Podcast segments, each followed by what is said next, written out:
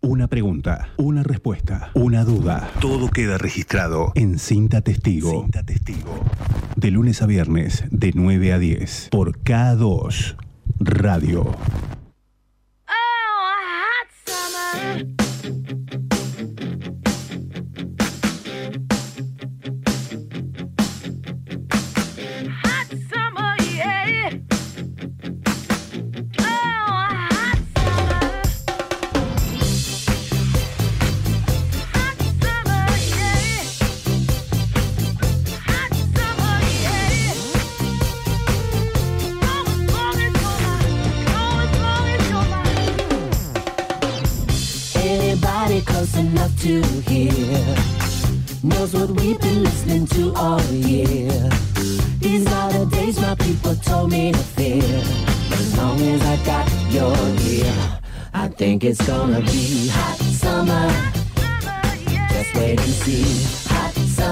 Pasaron de las 9 de la mañana, 6 grados 9 la temperatura actual en la ciudad en el día de la radio. 101 años de la primera transmisión en nuestro país de la radio haciendo esta cinta testigo. Raúl López, muy buenos días. Muy buenos días, feliz día de la radio para todos. ¿Cómo están? Muy contentos de, estar aquí nuevamente. Quinto capítulo de, Cinta Testigo.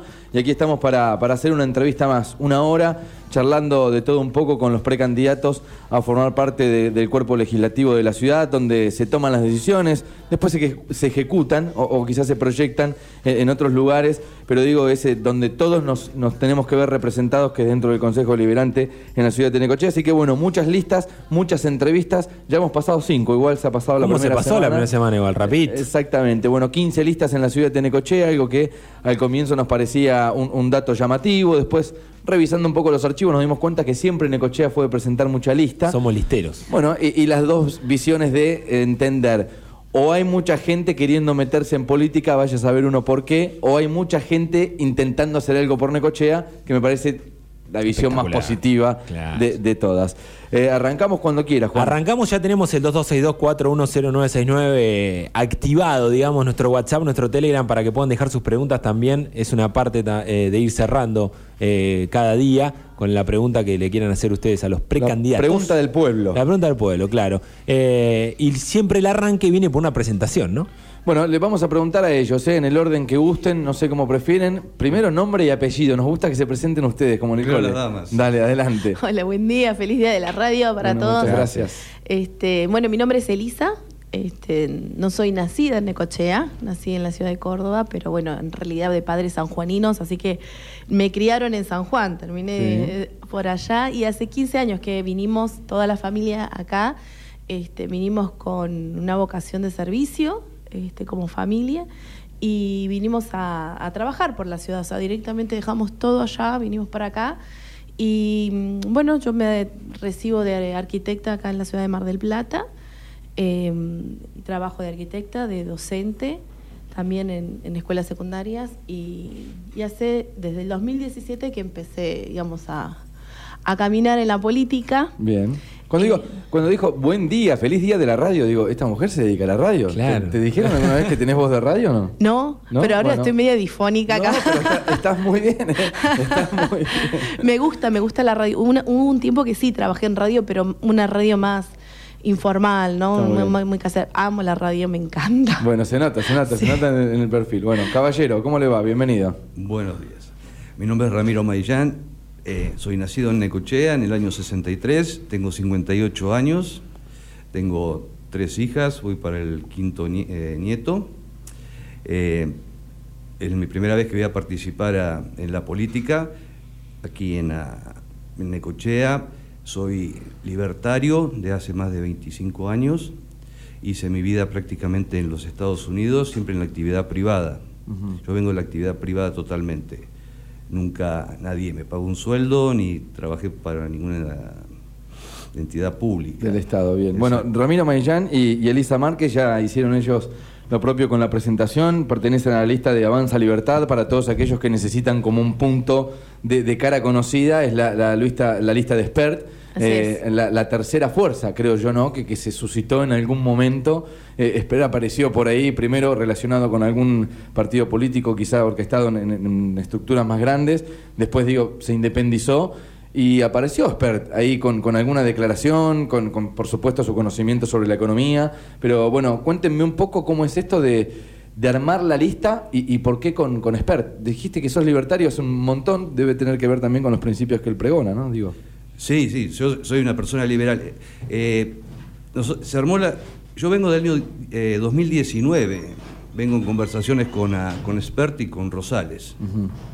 Entonces se empezó a armar el frente. Esto es un frente, es un grupo de, de partidos liberales y partidos de derecha que se unieron para las elecciones, Ok. en la cual están los republicanos unidos, están los libertarios republicanos, la UCD, el Partido Autónomo, el Partido Popular, Demócrata. y se armó este frente para, para- para estas elecciones.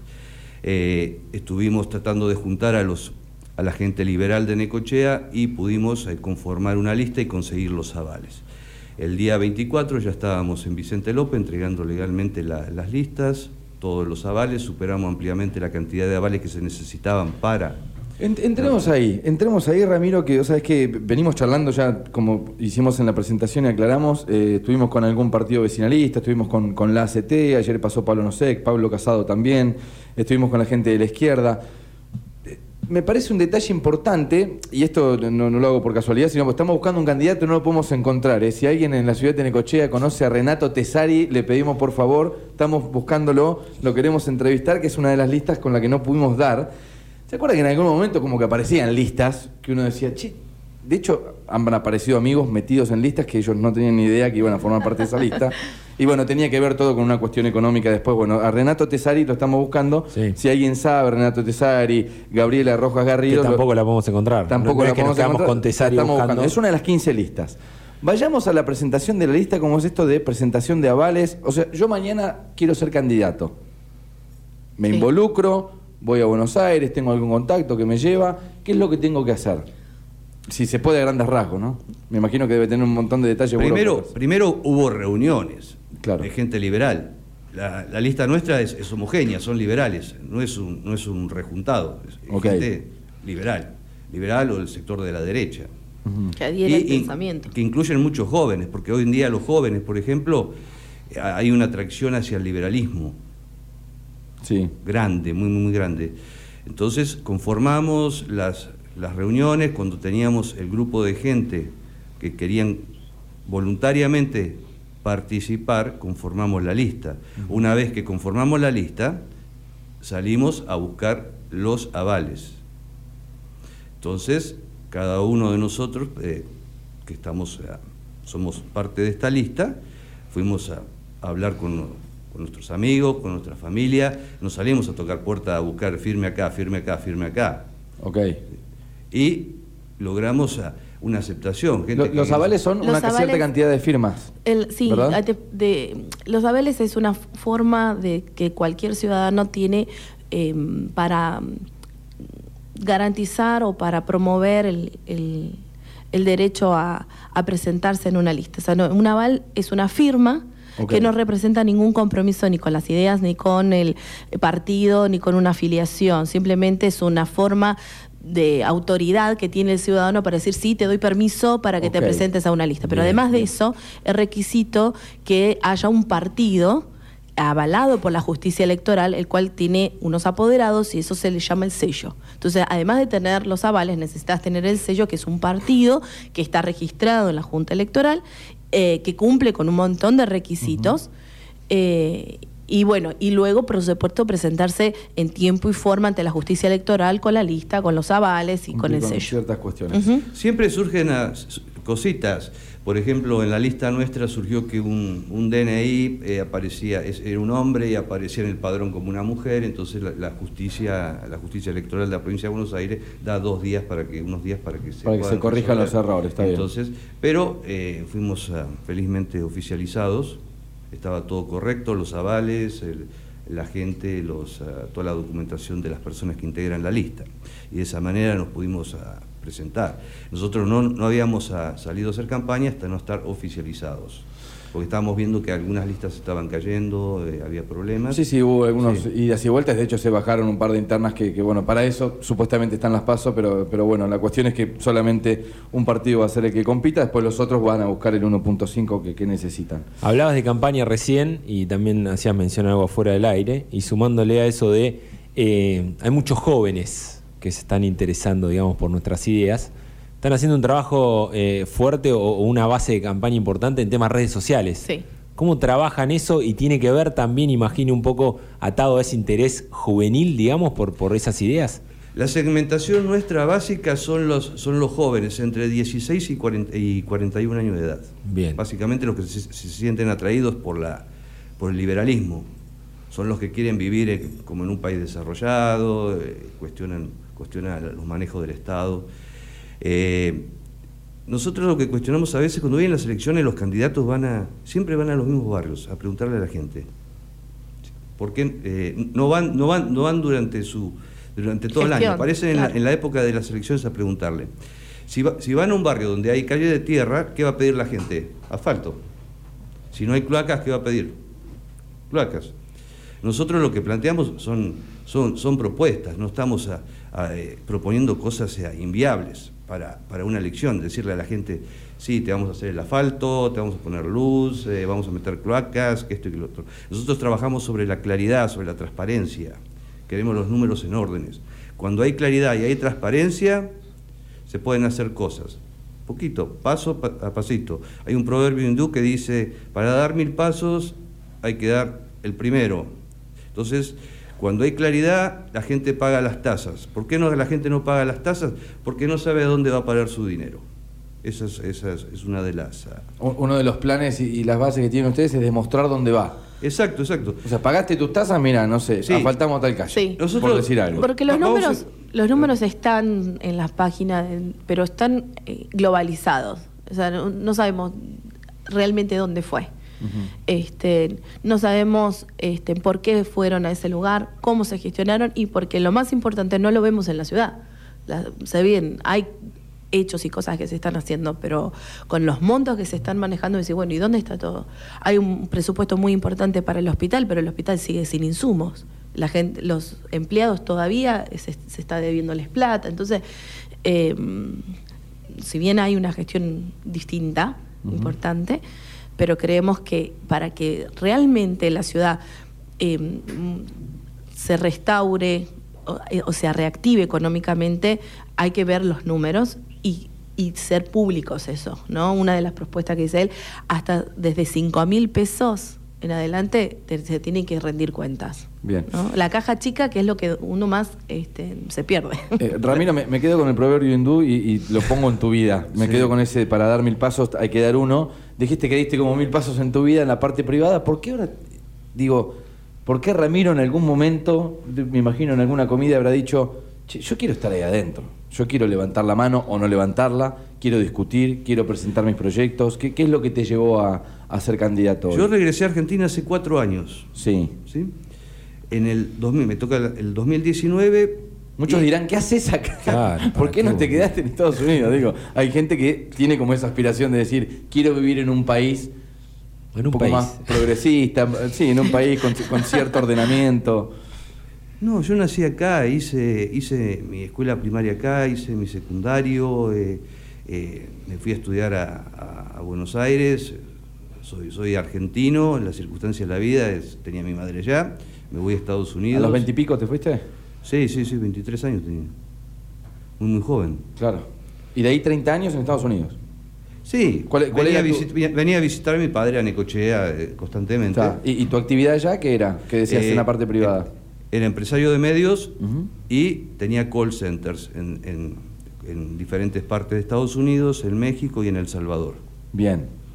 Lo que tenía una compañía, lo que sería aquí Sprayet, más o menos. Ok.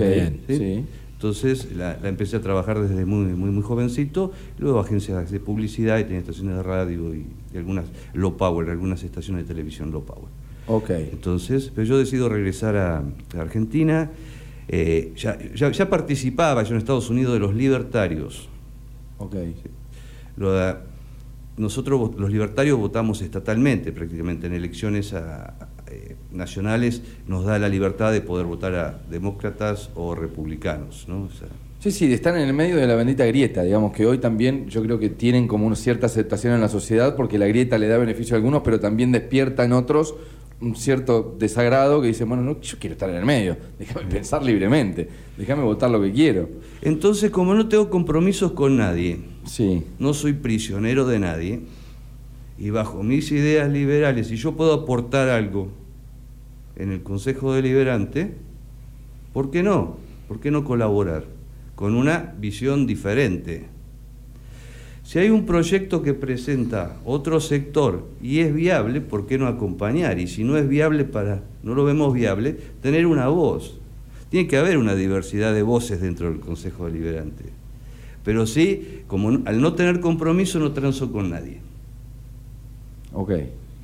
No tengo, no tengo que levantar la mano, no me pueden comprar. Entonces, pero estamos, no, estamos para hacer, para hacer un, un sector que del no. Acompañamos, no acompañamos y proponemos. Nosotros proponemos la, nos basamos sobre la claridad. ¿Por qué tener que hablar hoy de claridad cuando es algo que está, ya está eh, instituido en el mundo desarrollado? Hoy tener que estar pidiendo números.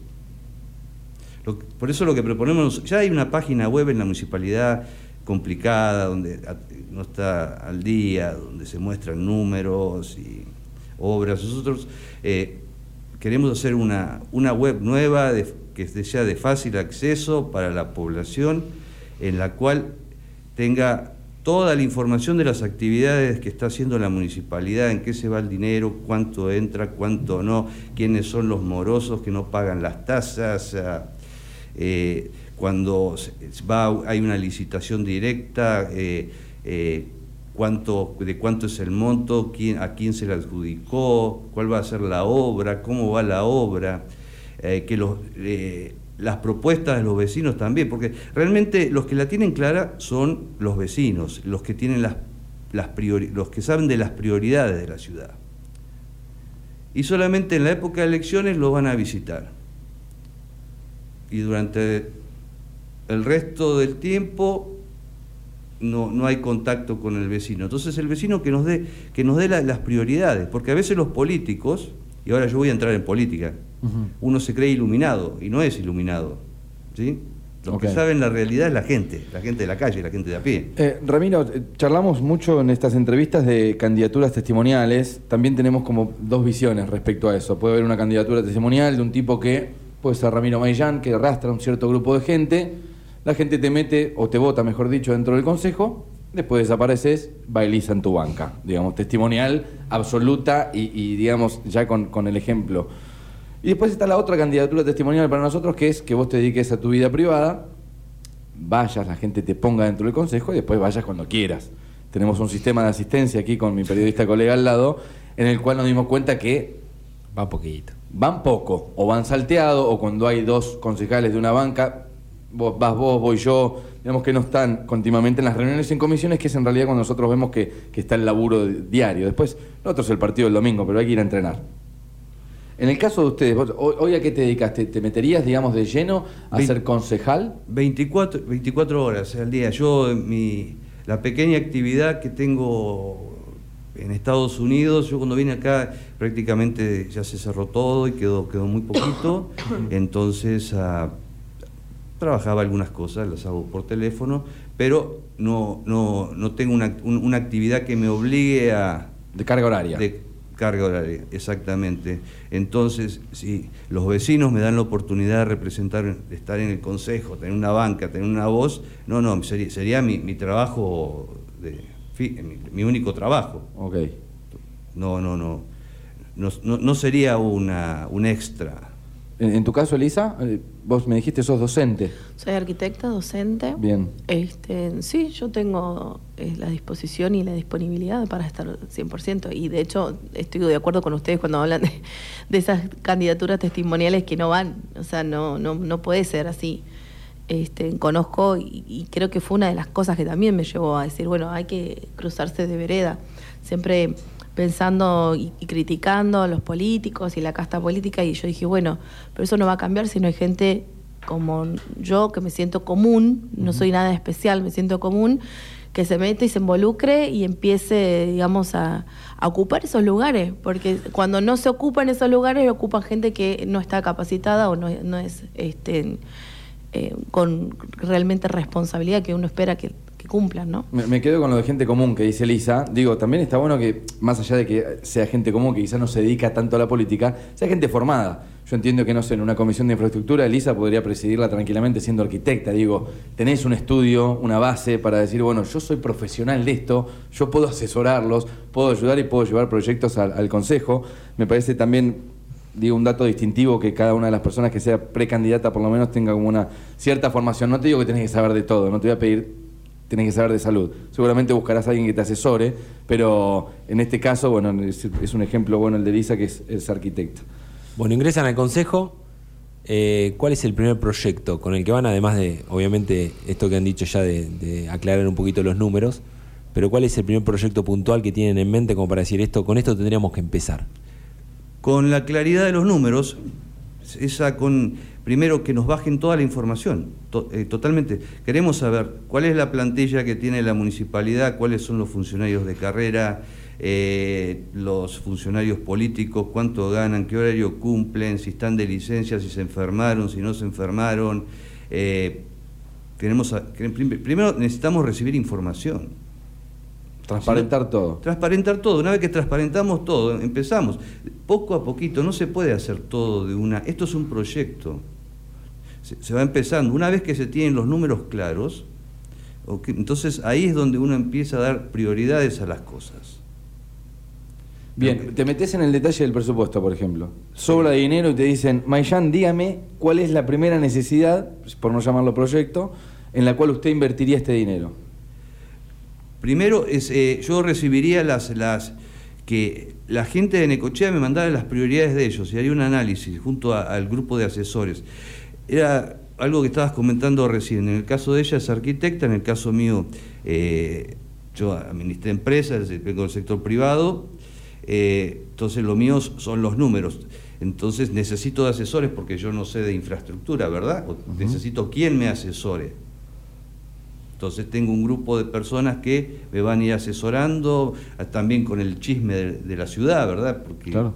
yo al, al no ser parte de, de ese, de, esa, de ese grupo, de la, los políticos de Necochea, necesito informarme de, la, de, de todo lo que está, lo, lo que está pasando.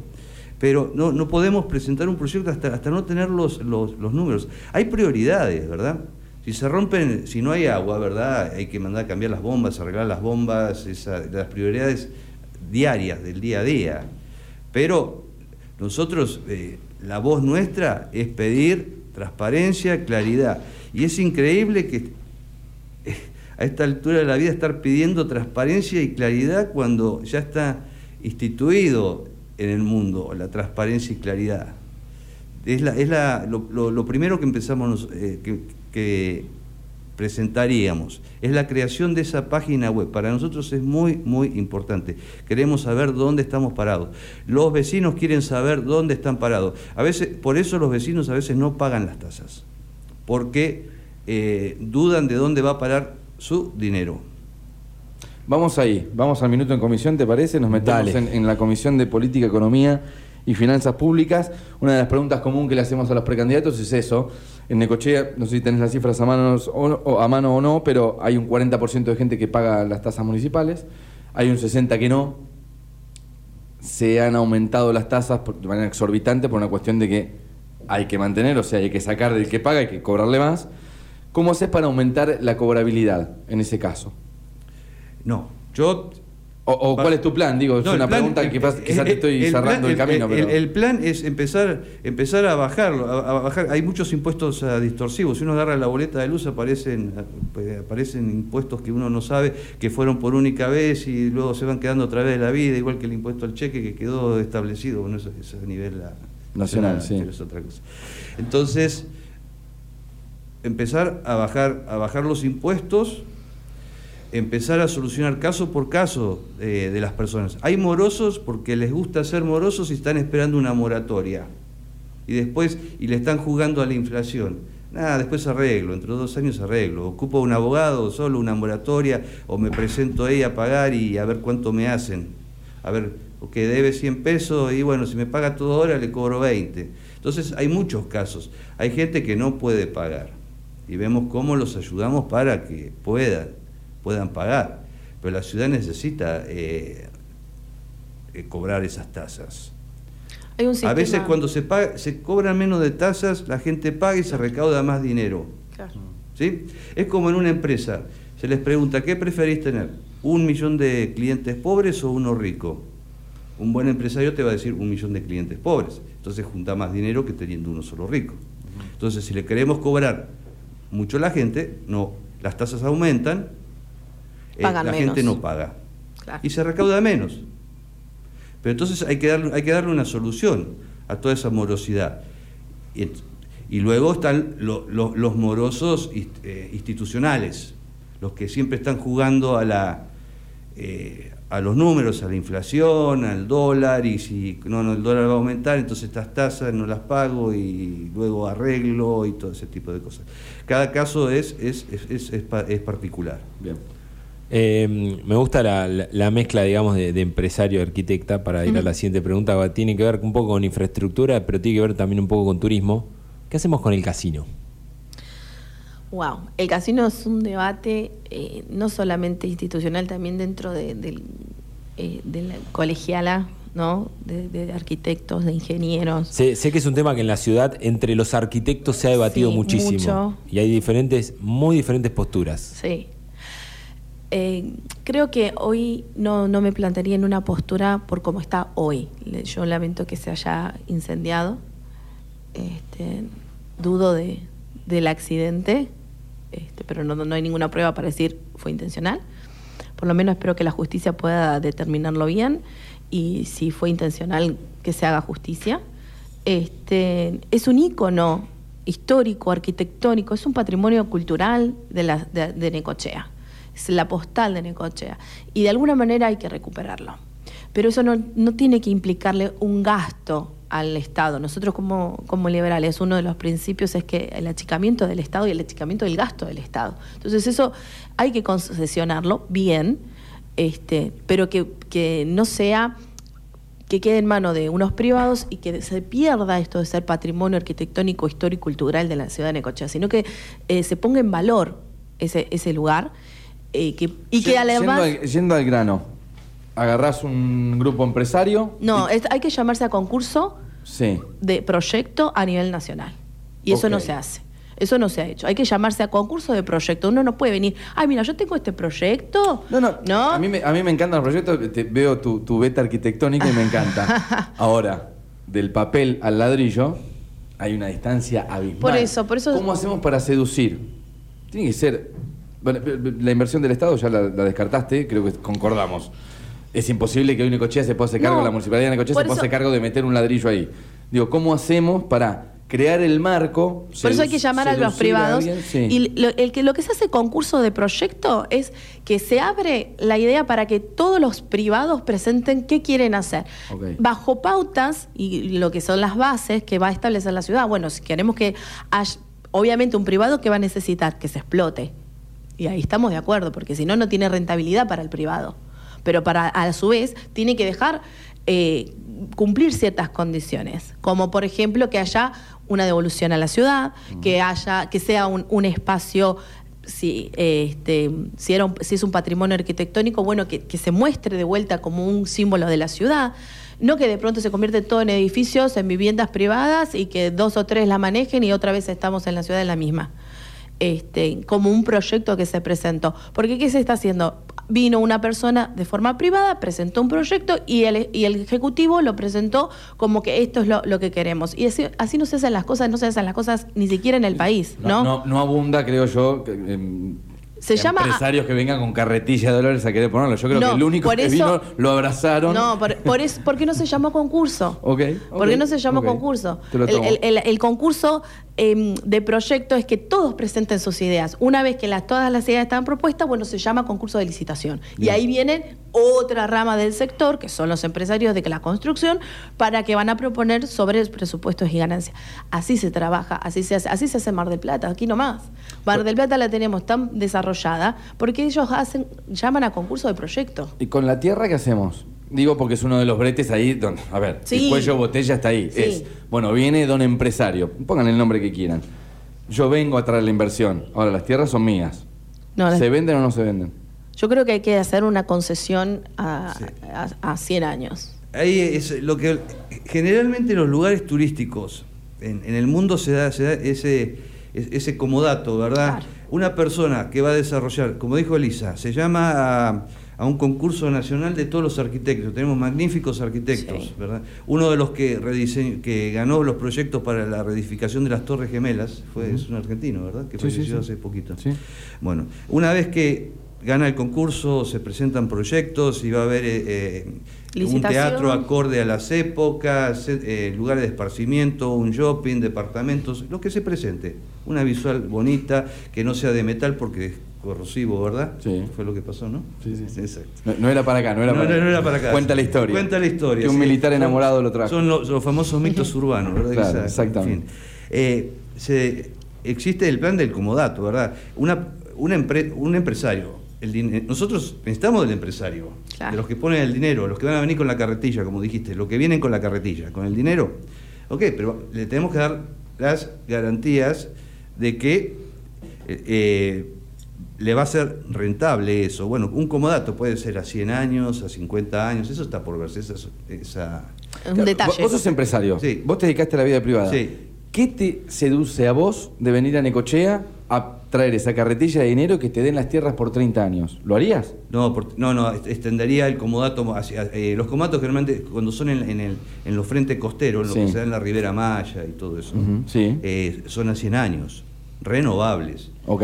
Pero el- hay, que, hay que revisar bien al empresario que va a venir. Claro. Que no venga eh, un chanta, digamos, un- ¿sí? o, o un prestanombre o una compañía que se armó para, para una licitación. Que se, que se lo revise, que sea solvente, que tenga espalda y que cumpla. Si dice que en, en tres años, cinco años, dos años va a estar terminado el proyecto, esté terminado. No luego que eh, la compañía se declara en, eh, En quiebra en o- quiebra, o que extiende los tiempos o que cambió el proyecto. Por eso tiene que haber mucha seriedad en, en- en todo esto. Es la, es la única manera. Bien. Pero sí, sí se acercarían empresarios, Sí. pero con una convocatoria nacional. Si hay empresarios locales que lo quieren hacer, mejor.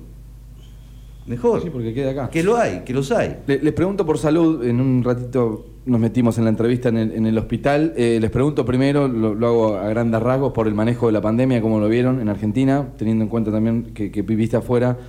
Me imagino seguís teniendo contacto con, con cómo se vivió también la pandemia en Estados Unidos. Tengo, tengo a mis hermanos, tengo a mi madre en Estados Unidos, así Eh, que... con- sí. contame un poco cómo lo viste, cómo viste el manejo, si querés, de Estados Unidos, cómo lo vivió tu familia y cómo lo viviste acá en Argentina. En, en Estados Unidos no, esa, esta- la, la muerte es parte de la vida, está, está asumida. Un país que ha estado en, en tantas guerras, ¿verdad? No hay familia que no tenga una persona que ha, sido herida o que, que haya que tenga un muerto en la familia, ¿verdad? Se manejó de- desde, otra, desde, de otro punto de vista. Acá en, en Argentina eh, tampoco, acá no hubo gente tirada fuera de los hospitales como pasó en Perú, Bolivia, en Costa Rica. Tampoco no se trata de estar eh, eh, machacando y tirándole al, al- al gobierno. Hizo lo, lo- lo que pudo con los medios que tenía. eh, hubi- hubo, problem- hubo problemas, ¿verdad? Con, con el vacunatorio VIP, eh, cosas que, que pasan en Latinoamérica, la no claridad de Latinoamérica a veces, ¿no? Pero se hizo lo que se pudo. Sí, eh, tardaron, quizás hubo problemas, desconozco porque no estoy en el círculo o en la mesa chica cómo se manejaron las vacunas, ahora aparecieron las vacunas, la gente se está vacunando, pero la atención primaria, se, eh, respiradores hubo, acá en, acá en Necochea se le dio atención, se construyó el módulo, no, no tendría por qué descalificar. Ok. ¿Sí? Y respecto al hospital, eh, hablando de números y demás, eh, ¿qué, qué es lo que harían? ¿Hay algo proyectado de parte de, de- de esta lista respecto al hospital? ¿Cómo lo ven? ¿La parte económica? ¿El tema de insumos? Y- ¿Qué, qué- cómo lo planifican? El- Entrás al consejo y decís, che, no sé, primera comisión de salud, yo traigo esto. Y el hospital se, casi se chupa todo de la... Sí, tienen gran 40 parte del 40% del presupuesto, sí. Pero es, es- es el único... eh, Es el, eh, la municipalidad tiene que cargar con todo con toda la atención primaria y tiene que cargar con todo con toda la salud. Es, la, es, el único centro que queda, queda una, una privada, la clínica regional, donde mi padre trabajó durante tantos años, ya no existe, la clínica atlántica no existe. eh, es un tema muy complicado. Esa, la- yo creo que es uno, es uno de los grandes problemas de la municipalidad de Necochea, es, es- es- es el hospital. Eh, para poderlo financiar, yo creo que debe, debe de hacerse Tiraste un dato que me, me llama la Sí. atención, por eso te interrumpo. ¿Tu viejo laburaba en clínica en la clínica regional. fue- regional? Bien. sí, fue traumatólogo toda la vida en la regional. Solucionamos el tema del hospital del presupuesto, desagotamos un poco el sistema de salud y traemos una clínica privada. ¿Por qué no hay una clínica privada en la ciudad? Digamos, hay una. Hay una. ¿Por qué no hay Dos. más interés? Yo creo que es, es un poco el tema... Digo, quizás tenés el dato que estoy buscando Sí, sí, yo, yo, yo eh, te- tengo... Quizás te dé datos off the record. ¿no? Claro. Sí. ok, ok, pero bueno, es, Vamos es- a una tanda ¿sabés y que es venimos? importante que en algún momento se hable eso? Sí. Yo lo vengo preguntando Yo, y. y- eh, un día. Pero son eh, muchos factores. No, no, no. Me, me gustaría, me gustaría decirlo un día públicamente porque eh, mi padre fue uno de los tipos que trabajó muy duro en esa clínica, sin, no buscaba beneficio económico, solamente atender, atender, atender, atender. Él no era una persona de números y lo, a veces, a veces se dan en la se, se dio malos manejos en, en la medicina privada, muchas veces las, las obras sociales no, no, No pagan cumplen. en tiempo y forma y eso hace que el sector privado, las clínicas privadas no tengan los recursos, no todo el mundo tiene una prepaga, ¿verdad? No, no, pero digo, ¿no sería parte de la solución? Te, te lo tiro así en un, en un boceto Definit- rápido. digo, la cantidad de de- gente que va hoy al hospital que hace que tenga semejante presupuesto. Hay gente que tiene obra social y va al hospital hoy. ¿Esa gente no iría No. a una clínica? Iría, iría a una clínica, claro que iría. Digo, hay gente que se va a atender a Mar Sí, del Plata. se va- ¿no? sí. Sí. No deben ser tan malas obras sociales o pagan muy bien en Mar del Plata. Bien, no, no, ¿vos sabés por qué la que gente se va a atender a Mar del Plata? ¿Por qué? Eh, Primero, porque las obras sociales acá, o, o me voy a meter en un tema pol- polémico, eh, los, eh, los médicos cobran excesivo y te sale mucho más económico irte a Mar del Plata y atenderte, conseguir buenos profesionales y turnos que conseguirlos acá en Necochea. Puedes una bomba. Puedes tener todo el dinero del mundo y te caes, tienes un, tienes un accidente de auto, te caes de un caballo, te caíste del balcón este, Mm. al primer lugar donde vas a ir Sí. Es al hospital. Y ahí Claro, te van a dar, te va a llevar al hospital. ahí te van a tu atención. Luego, de acuerdo a tus recursos, te desviarás para Mar de Plata, Buenos Aires, te irás en ambulancia, en un avión, en un avión ambulancia, lo que sea. sí, sí, Pero sí. el primer lugar donde vas a ir es el hospital. Ahora, sí tendría que haber juntarse, juntarse médicos y armar otra clínica. O empresarios armar otras clínicas, clínicas privadas con la capacidad de poder absorber y desagotar el hospital. Era a lo que iba. Si te- tienes un accidente aquí, al primer lugar que vas, no importa tu condición económica, es el hospital. Entonces estamos, toda la población, toda la ciudad está yendo al hospital. Bien. Entonces se ve saturado. Entonces se, se chupa el 40 y pico por ciento del presupuesto de la, de la ciudad. De esa mirada también em- empresarial, me gustaría ir a un tema que es eh, que tiene que ver con la Comisión de Medio Ambiente, digamos, con el basurero que tenemos en nuestra ciudad y con la recolección de residuos en nuestra ciudad, que ha sido un tema que este último gobierno lo ha planteado, no lo ha resuelto, eh, pero que ha estado el tema presente y me parece que es Ahí importante. tenemos un proyecto. eh, esa, ahí tenemos, a- tenemos un proyecto en la, en la cual uno de los portales, uno de los diarios me encabezó con ese, con ese proyecto. Eh, la recole- la recolección de basura funciona bien, porque no, no desaparece por, por obra de Dios y el Espíritu Santo. Nos levantamos en la mañana y la basura no está. La basura la, recu- la- la levantan y va a parar a un basurero abierto, donde se entierra, se quema, eh, muchas veces puede llegar a pasar a... Se filtra se- a las napas. de agua. Tener un basurero abierto, vemos en la 228 a veces los maredas negras, ¿no? Contaminamos. Hoy en día existe la tecnología. Hay unas máquinas eh, reciclado, es el reciclado. Hoy en día se recicla. Una botella de plástico tarda, ¿cuánto? ¿Mil años, cien años, 500 años en poder desaparecer? Una bacha de cigarrillo, ¿cuánto tarda? También, 100 años, mil años. Eh, hay, hay- hay unas máquinas en la cual pasa la basura, va lo orgánico, lo inorgánico. Lo, con lo inorgánico se pueden fabricar ladrillos y chapas. ¿sí?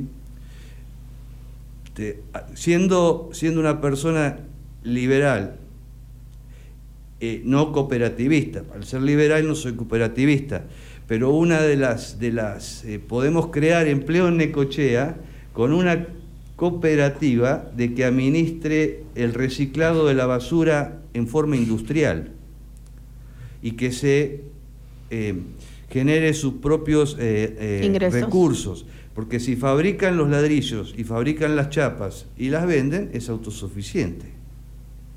Ya la municipalidad no tiene que estar cargando con el reciclado, sino que se creó una empresa, ¿no qué? Una cooperativa, ¿sí? Sí. Y no soy cooperativista. Se cre- pero eso generaría fuentes de trabajo, reciclamos la basura, no contaminamos el, la- el- el medio ambiente.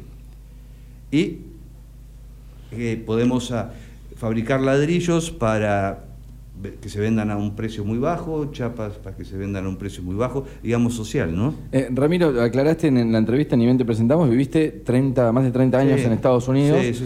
Eh, ¿En qué parte vivías de Estados Unidos? Vivía, bueno, viví en California, en Los Ángeles, y vivía en, en dos ciudades al mismo tiempo, y en El Paso, Texas, que es frontera con Ciudad Juárez, México. Exacto, bueno. Vamos ahí porque yo entiendo que hay precandidatos que quizás no, no, no han vivido en otro lugar, en otro ámbito, entonces como que nacés en Necochea, te quedaste en Necochea, tenés el basurero. Es así. ¿Allá era una preocupación el tema de la basura? ¿Cómo, cómo lo manejaban? No, esa, es, un delito. Es- están los, eh, los tachos donde va lo... Hay tres tachos. Uno donde uno tira el aceite, las baterías, eh, los, eh, las pilas, los celulares, otro donde van los orgánicos y otro los inorgánicos. Si a mí me encuentran cambiados los... ah, O sea, voy y tiro un celular donde va el orgánico. Es, es una multa. Pena. Es pena. Claro. ¿Y después con el tratamiento cómo hacen? No, no, va reciclado. Va Eh, lo que pasa que allá es, es- es privado, como el- la basura, es- la basura es un gran negocio, esa, los que la, la juntan a la basura, ellos la reciclan y de ahí es Para, donde para su- nosotros la basura es un problema, pero para el mundo la basura es un negocio y no estamos viendo esa beta. Eh, se el- vende la basura. La basura se vende, este, porque tanto la orgánica también sirve para hacer energías este, y distintos tipos de, este, de explotación. Eh, nosotros acá en Necochea todo lo que es basura tecnológica no va a parar más que ahí y eso es lo peor que puede pasar. Todo lo que es basura tecnológica es reciclable hasta, la hasta el último chip o hasta el último pedacito de...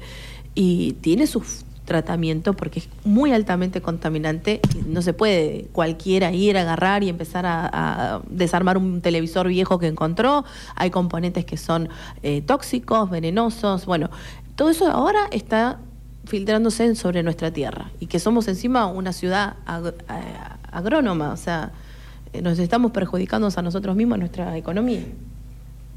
Sí, Como dice Elisa, la, la- la basura, la- la- la basura es, es- es un gran negocio, pero no, pero por eso digo, paso a pasito, vamos, vamos eh, cuidando el medio ambiente en Necochea, ¿sí? Entonces hay que reciclar esa basura, no se ni Claro. puede ni enterrar ni quemar, hay que, hay que reciclar. Después vemos si le podemos sacar un rédito económico, ¿no? Digo, más adelante. Sí, sí, pero no, no, no nos vayamos, no nos vayamos tan lejos. Vamos empezando cuidando el medio ambiente, ¿sí? Eh, vamos, vamos cuidando el parque. Ya no leemos que si van, a- eh, que, vamos- que si este pedazo de tierra, el otro. No, no, vamos cuidando el parque, vamos reemplazando la- los árboles. eh, quiero decir, todo, todo, todo despacito. No, no se puede cambiar una ciudad, no se puede cambiar una provincia, una nación de un día al otro. Todo es un proyecto, proyecto, pero siempre basado en la claridad, la transparencia, que no, que no salgan en- en los medios de que si cortaron un médano y que si las esto y que el otro y Te detengo ahí, te, vuelvo a recordar a la gente, se está terminando, te cinta testigo, tenemos algunos minutos más. Están con nosotros Elisa Márquez, Ramiro Mayán, ellos representan a la lista de Avanza Libertad, que lo lleva como precandidatos a concejales en la ciudad, que lo lleva a candidato a precandidatos a diputados nacionales por la provincia de Buenos Aires, a José Luis Espert y a Carolina Píparo. Eh, ¿Tuvieron chance con, eh, más allá de que el armado de la lista, digo, eh, tenés Sí, contacto con ellos? y Sí, demás? sí, sí, tengo, te- tengo contacto con, ah, con, con Rosales, con Píparo y con, con Expert. Último, ahora en campaña con Expert esa para responderme a veces tarda un poco, ¿verdad? Por Lógico, obvias razones. imagino. Sí, sí, sí. sí. Pero sí estoy, estoy en contacto con en- más fluido con, con Píparo, con Luis Green, eh, con Guillermo Castelo, que va candidato a diputado por la sexta. Ah, tenemos a- por- en Necochea tenemos una, a Boris Stankiewicz que va como candidato a senador. Ok. Por la quinta sección electoral también. Bien, ¿sí? bien, Entonces, bien, ah, nos- nosotros vamos con la lista completa. Vamos con a Spert al frente, diputado nacional. Tenemos la lista de senadores. En la quinta sección se eligen senadores provinciales y tenemos un necochense, lo vería, de las dos, porque Candidato ahí. Sí, de las- vive en las dos ciudades. Eh, Boris, que va como candidato a senador, y, con, y nosotros vamos con nuestra lista propia, una lista homogénea. No es una lista sábana, no es una lista eh, de que, como decías al principio, de que muchos deci- eh, no sabían ni que iban a aparecer en la... En li- no, no, ha Eh, pasado, ha pasado, has estado ausente, quizás estabas en Estados Unidos, pero en otras elecciones aparecieron amigos que en una peña se dieron cuenta que estaban en una boleta. Vaya a saber uno por qué, ¿no? Después, Somos- después se cayeron las listas, pero bueno, mientras tanto, qué sé yo, viste, a uno le da como temor. Entiendo que hay también un manejo de lo económico, del pago de boletas y todo lo demás que, bueno, entra en juego a la, a la hora de déjame, elecciones. nosotros eh, no, eh, no, eh, no, no estamos, no recibimos a- eh, aportes ni de ni de la Ni del partido ni de la No. Junta ni Electoral. del partido, Exacto. ni de la Junta Electoral, ni le estamos pidiendo dinero a la gente. Ok. ¿sí? Porque si no después hay que devolverlo y muchas veces se devuelven no, favores. nosotros- exacto, nosotros Exacto. no recibimos Bien. plata de nadie. Acá creo que eh, listas homogéneas y, y son las dos puntas.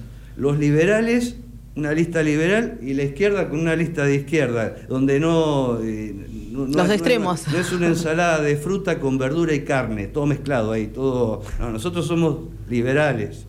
Y los- la izquierda son la izquierda, son- somos las únicas dos listas puras. ¿Sí? Ten- Que no tengo es- una más para Ramiro que me quiero que me diga sí o no antes que se vaya. Te vamos a dar un minuto o dos para que le hables al público también. Juan, ¿te queda algo ahí en el tintero? No, no, me tiré con esa si. Bueno, parque, vamos al parque. Cortito, si se puede. ¿El parque se toca o no se toca? El parque no se toca, se mantiene.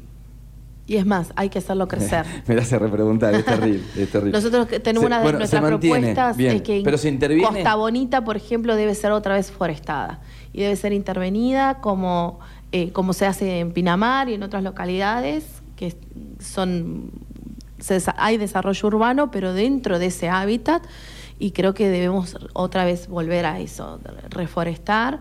¿El eh, Miguel Lillo? También, lo mismo. Se interviene, vos decís, se puede poner algo. Se puede intervenir, pero dentro, mm, manteniendo, digamos, esas condiciones ambientales y, y si yo corto un arbolito lo tengo que plantar. No, no, no. Tenemos que entender que eso no es natural, ese bosque, que fue creado y que fue creado para sostener y, mantener el frente costero. Entonces, si nosotros lo, sacamos, va a empezar a hacer lo que pasó en, este año en, otras localidades, donde el mar avanzó y se comieron las casas, las costas y todo. Entonces, ese lugar es nuestro fuerte. O ponemos un paredón de hormigón o ponemos árboles. No tenemos otra solución.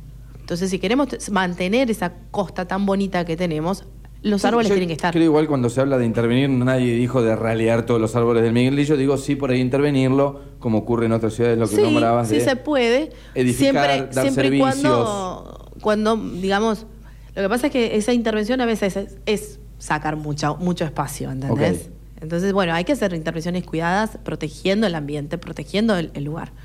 Ramiro, tenemos dos minutos. Está la gente de K2 escuchando del otro lado este programa, quinto capítulo de Cinta Testigo. Está la gente de Avanza Libertad. Ramiro Maillán es primer precandidato a concejal por esta lista. Algunos minutos para charlar con la gente. Entiendo que tu grupo seguramente te, apoyará para que ingreses al, consejo. Hablarle a aquel que quizás está indeciso a, a estas horas, a dos semanas de las elecciones. Eh, nosotros lo que le pedimos es, una, oportunidad, que nos apoyen, de ser una voz diferente dentro del, Consejo. Eh, no, por eso no, no, no, no, no vamos a hacer, utilizar la demagogia para poder eh, conseguir un voto, sino ser una voz diferente. En esta entrevista bien interesante, creo más o menos se dieron cuenta cuál es nuestra forma de pensar. Eh, nosotros nos, primero, nosotros nos basamos sobre la claridad, la transparencia, y de ahí empezamos, empezamos a trabajar, pero necesitamos que nos den el voto de confianza. Al fin del día, los que eligen son los ciudadanos. Se puede gastar mucho dinero en una campaña, se puede eh, hablar mucho en las estaciones de radio y los que van a decidir son los vecinos, son los que van a echar el voto en la urna. Y lo que le puedo pedir es que nos den la oportunidad, humildemente que nos den la oportunidad porque creemos en un Consejo Deliberante donde haya voces de diferentes ideologías. Acompañaré, como dije al principio, acompañaremos o no acompañaremos. Presentaremos proyectos después de tener los números. Lo primero queremos ver todos los números y nuestros proyectos van a estar basados en las prioridades que nos den los vecinos. Cuando es viable, se hará. Cuando no es viable, se le dirá, no es viable. Ok. Bien, bueno, Ramiro Mellán, Elisa Márquez, Maximiliano, Midón Rego, Noelia Alesansky, José Luis Carafo, Silvana Maureli, Carlos Moreno, Nancy Bazán, Edgardo Blayota, Nadia Daniela Urrutia. Son los 10 precandidatos a concejales para ocupar justamente las 10 bancas que da el Consejo. La, es- la lista de Avanza Libertad, que lleva como candidato a diputado nacional por la provincia de Buenos Aires a José Luis Espert. Se ha ido otro capítulo, Juan, nos retiramos nosotros. Sí. Llega segundos afuera en un rato. Chicos, muchas gracias. Gracias. Gracias, No, gracias a muchísimas gracias. Nos reencontramos el lunes, sí, el los lunes candidatos. estamos aquí, no sabemos con quién, no lo anunciamos. Bien, o no sea, vamos- sabemos con quién, pero No vamos a decir nada. no vamos a decir nada. Bien. Como Yo no sé semanas. nada, así que vengo acá esperando que entren a ver quién, Y ahí nos con presentamos. quién nos encontramos. Nos conocemos, dale. Eh, se quedan con segundos afuera para cerrar la semana justamente en el dial. 61.